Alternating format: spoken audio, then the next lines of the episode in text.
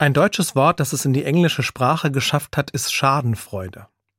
Offenbar gibt's kein gutes englisches Wort dafür, deshalb benutzt man das Deutsche. Was aber damit gemeint ist, ist wohl überall auf der Welt gleich. Schadenfreude ist, wenn ein Missgeschick passiert und ich mich amüsiere. Wenn jemand stolpert zum Beispiel und ich lache. Schadenfreude klingt nach unschuldigem Spaß. Ich finde aber, es ist eine schlechte Angewohnheit. Sie verletzt die, die zu Schaden gekommen sind und tut mir selbst ja auch nicht gut. Ich komme darüber ins Gespräch mit einem Bekannten.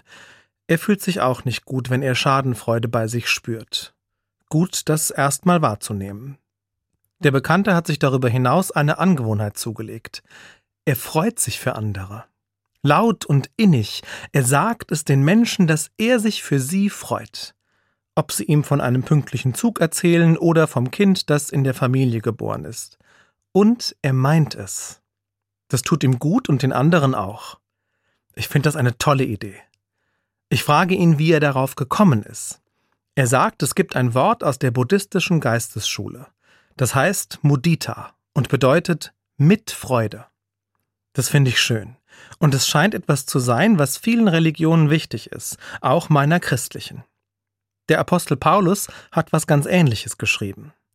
Freut euch mit den Fröhlichen, weint mit den Weinenden. Mitfreude statt Schadenfreude. Nicht über andere lachen, die sich wehtun, sondern sich mit ihnen freuen, wenn was Gutes geschieht. Oder wenn was Schwieriges gelingt. Geteilte Freude ist doppelte Freude.